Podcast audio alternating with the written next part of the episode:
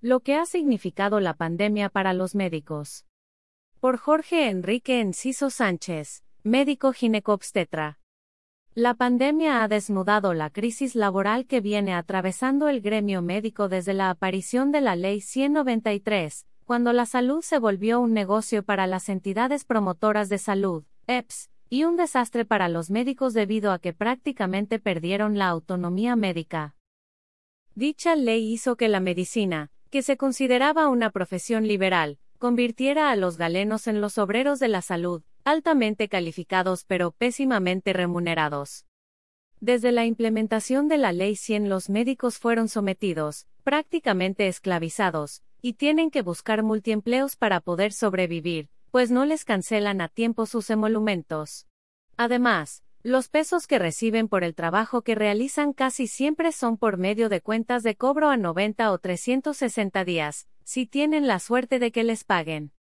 Lo paradójico es que la mayoría de los médicos no cuenta con contratos de trabajo a pesar de que ejerce un trabajo misional ético, oportuno y de alta calidad, que les motiva siempre a brindar la mejor atención, y con la máxima seguridad posible para el paciente. Pese al sacrificio, son contratados por órdenes de prestación de servicios, con las mismas tarifas que regían en el año que, desapareció el Instituto de Seguros Sociales. Pero, además, no tienen derecho a prestaciones sociales, cesantías o vacaciones, ni siquiera se pueden enfermar.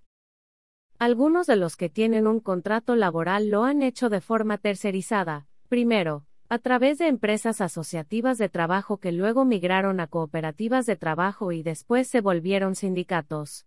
Muchas de esas confederaciones se han camuflado con el nombre de sindicatos, cuando en realidad pertenecen al dueño del negocio, por lo que la vinculación no se hace de forma voluntaria sino obligatoria, pues es condición para poder trabajar en la respectiva EPS o IPS. Esas asociaciones también consideran que la salud es una mercancía más, y ni hablar de la corrupción que está enquistada en todo el Estado y en algunas empresas privadas. Algunos que se hacen llamar sindicatos cobran más del 30% de cuota de administración, con retrasos en los pagos y sin reconocimiento de intereses de mora. Ahora bien, otra de las consecuencias nefastas de la pandemia fue que más del 80% de los médicos perdió el trabajo al quedar prácticamente cerrados los servicios de consulta externa, y ante la cancelación de las cirugías programadas que no fueran indispensables. La pandemia, a su vez, mostró cómo se glosan las cuentas, glosas que son totalmente irregulares e ilegales. Se ha visto la forma en que se cobran peajes abusivos usureros por el pronto pago, en donde el dueño del negocio se queda hasta con el 40% de la cuenta de cobro, aprovechándose de la necesidad apremiante del médico. Todo lo mencionado ha deteriorado el trabajo del médico, y ha arruinado su calidad de vida y las de su familia. Como personal misional, los médicos deberían tener trabajos decentes, dignos y estables tal como lo establece la ley para el personal misional con pagos oportunos. Debido al tipo de misión que tienen, los galenos deberían contar con un régimen laboral especial por todos los riesgos biopsicosocial toxicológico y de radiación que enfrentan con la debida categorización de todos los que conforman el sistema salud. Es hora de que exista una entidad seria que vigile, controle y sancione a quienes incumplan las normas laborales del talento humano salud, THS, y que pueda determinar, especialmente, la habilitación para la prestación de servicios de salud siempre, y cuando la entidad cumpla con la contratación, y el trato digno y justo a los trabajadores de la salud. De igual forma, la pandemia evidenció la falta de elementos de protección personal para la bioseguridad del THS para poder enfrentar la emergencia. Esa desprotección ha cobrado la vida de más de 50 médicos, y los que se han salvado es porque han adquirido con sus propios medios los mínimos implementos que precisan para preservar la vida.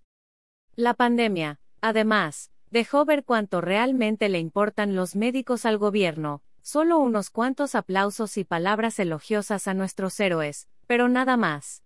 El gobierno prometió un bono para todo el THS y absolutamente nadie ha recibido un peso.